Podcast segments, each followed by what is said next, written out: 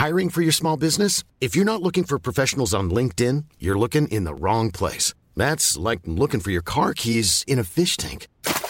LinkedIn helps you hire professionals you can't find anywhere else, even those who aren't actively searching for a new job but might be open to the perfect role. In a given month, over 70% of LinkedIn users don't even visit other leading job sites. So start looking in the right place. With LinkedIn, you can hire professionals like a professional. Post your free job on linkedin.com slash people today.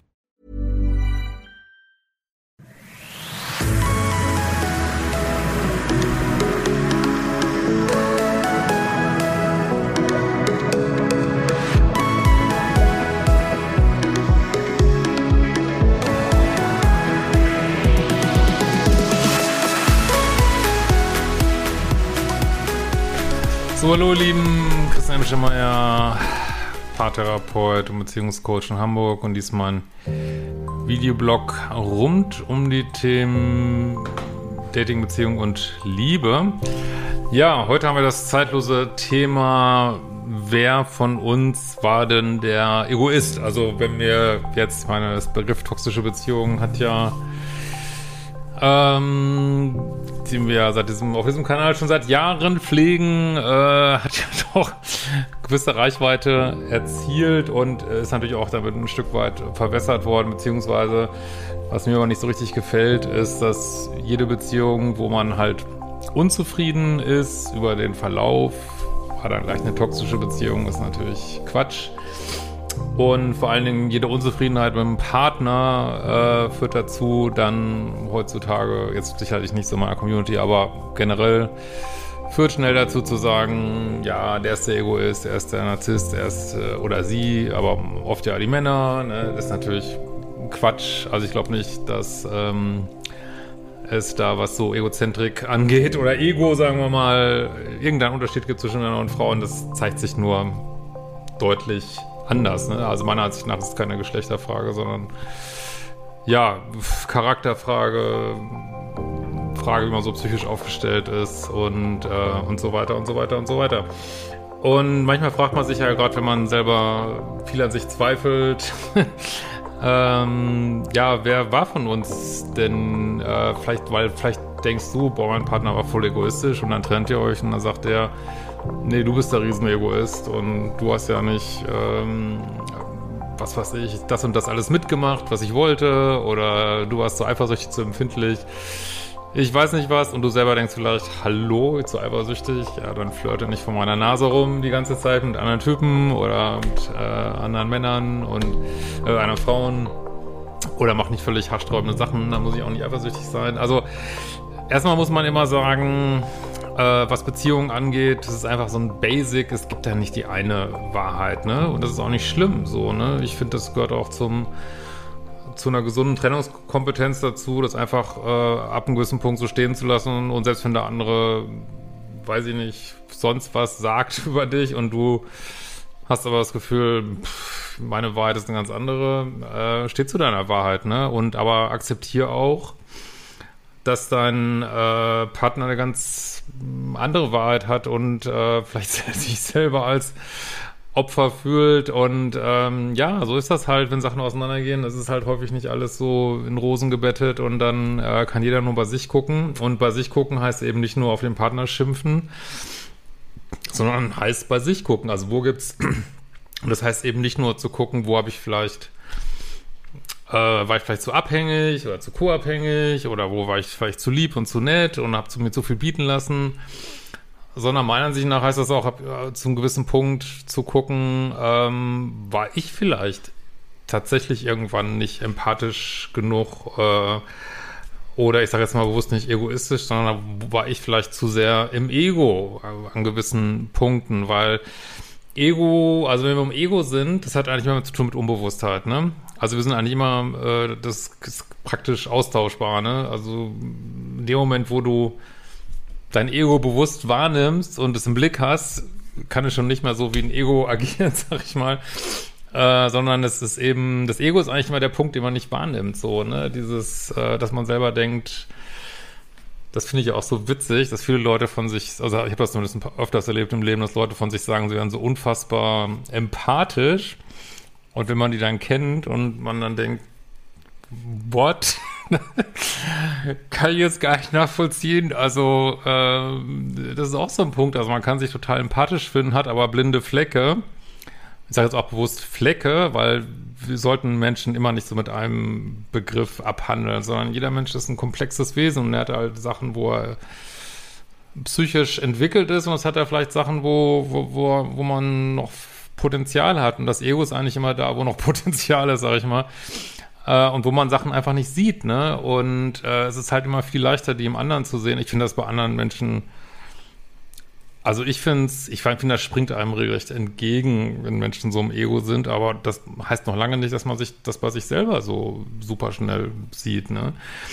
Und ähm, deswegen ist es, glaube ich, immer gut zu gucken, einfach für sich und auch sich seine eigene Wahrheit nicht ausreden zu lassen, ohne in so ein krasses Opfertäter-Denken zu fallen, so vorschnell einfach zu gucken, okay, wo habe ich Anteile, wo sehe ich die eher beim anderen und dann aber auch ein bisschen, sage ich jetzt mal, für die Menschen auf meinem Kanal stur dabei zu bleiben, weil also als Pluspol gibt, also übernimmt man häufig die Wirklichkeitssicht von anderen Menschen, während Leute, die also Minuspol sind, äh, oberstur sind und wie so eine Maschine, sag ich mal, bei ihrer eigenen Wahrheit bleiben und sich überhaupt nicht in Frage stellen. Und ich denke, in der Mitte wäre es wie immer, ein Mittelweg wäre eigentlich ganz gut, dass man äh, schon viel an sich glaubt und sich nicht übermäßig in Frage stellt, aber schon mal guckt, wo man vielleicht denkt, na, weiß ich nicht, gibt es irgendwas, was ich vielleicht nicht sehe? Aber wenn man nur nichts sieht, dann äh, sieht man halt nichts irgendwie, ne? Und wo nichts ist, kann man, kann man auch nichts finden. Weil manchmal projizieren Menschen einfach zu 100 Prozent irgendwas auf einem. Es passiert immer wieder. Das ist auch menschlich irgendwo, dass, äh, ja, dass äh, einer etwas über dich sagt, was einfach komplett erf also erfunden kann man jetzt gar nicht sagen, weil der Mensch glaubt das ja in dem Moment. Also was eine komplette Projektion auf dich ist, ne? Irgendwas, was du gar nicht bist irgendwie, ne? Und gerade wenn dich Menschen vielleicht auch nicht so hundertprozentig kennen, ist manchmal noch leichter zu projizieren. Und äh, ja, also insofern, wenn du überlegst, wer von uns war denn jetzt eher im Ego, guck dir das wirklich völlig frei an. Es muss ja, es wird natürlich nicht mit dem Ex diskutiert, das guckst du dir für dich an und find da deine eigenen Antworten, ohne, ja, ohne sich von anderen belabern lassen sollst. Aber wie gesagt, guck immer auf die Punkte, die der andere vielleicht nicht gesehen hat, weil da war er wahrscheinlich im Ego. Das ist wirklich gesagt, häufig unbewusst. Ego ist immer dieser blinde Fleck. Äh, oder ob du bei dir vielleicht irgendwas haben könntest, was du nicht siehst. Und dann kannst du natürlich ähm, andere Leute fragen und ähm, ähm, ja, also einfach äh, gucken, was die dazu meinen zum Beispiel, ne? Also Freunde fragen, wenn dir jemand sagt, da und da bist du, glaube ich, ein bisschen im Ego und ist ja auch nicht schlimm, das zuzugeben. Ich meine, ist, dann sagt man, ja, stimmt, hast recht und dann äh, in dem Moment hat man schon im Blick, kann dran arbeiten und das ist so der Prozess, mit dem wir uns alle weiterbringen, so, ne? Ähm, was mir auch sehr auffällt bei dieser Plus-Minus-Thematik in Beziehungen ist, ähm, dass es halt häufig im Pluspol häufig ist, dass man so in Trauer ist, ne, wenn, wenn so eine Beziehung auseinandergeht. Äh, das finde ich nochmal eine ganz spannende Unterscheidung, was glaube ich viel mit dem inneren Kind zu tun hat, ne? Trauer, Traurigkeit, über, vielleicht auch manchmal übertriebene Traurigkeit, eben weil es auch ums innere Kind geht, ähm, vielleicht eine gewisse Verzweiflung manchmal auch. Ähm, und wenn es viel ums Ego geht, ähm, dann scheint mir Wut häufig so im Vordergrund zu stehen, äh, was ja, was ich ehrlich gesagt finde, manchmal noch viel mehr Schattenseiten hat, weil das ja auch dann, äh, Wut hat man ja auch meistens gegen jemand. Ähm, und da kommt also aus Wut, äh, ist natürlich als Gefühl genauso legitim wie andere Gefühle, hat seinen Sinn, aber aus Wut entsteht natürlich häufig neue Täterschaft, so, ne? Also vielleicht war man im Opfer und äh, hat dann so als primäres Gefühl Wut, was glaube ich viel mit dem Ego zu tun hat, oder meinetwegen, wenn du mehr an inneres, innere, innere Kindbegriffen denkst, vielleicht mit einem rebellischen, wütenden inneren Kind, aber ich finde, es hat auch wirklich viel mit dem Ego zu tun, dieses, wie kann jemand nur und das geht doch gar nicht und äh, wie kann jemand das mit mir machen und äh, weiß ich nicht, und es ist vielleicht einfach nur eine, eine Kränkung. Das heißt nur, ne? Es ist vielleicht einfach nur, dass jemand sagt, ich möchte nicht mit dir zusammen sein sonst gar nichts, hat vielleicht gar nichts getan und dann ist die riesen Kränkung.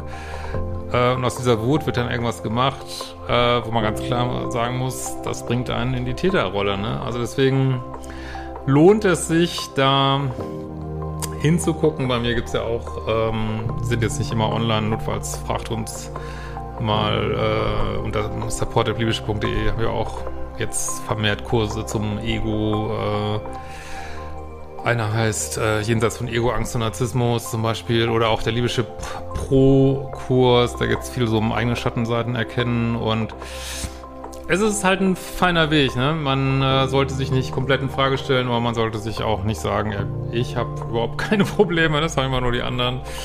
Äh, das scheint mir auch eine sehr unbewusste Haltung zu sein. Und ein bisschen vorsichtig sein, wenn Menschen sich über einen grünen Klee loben mit äh, wie empathisch und nett sie sind. Also ich glaube, jemand, der wirklich empathisch ist äh, durch und durch, wird das typischerweise nicht machen. Der wird gar nicht auf die Idee kommen, das so rauszustellen. Der macht es einfach und fertig und macht da nicht ein Riesengewese von. Genau. In diesem Sinne, wir werden es mal wieder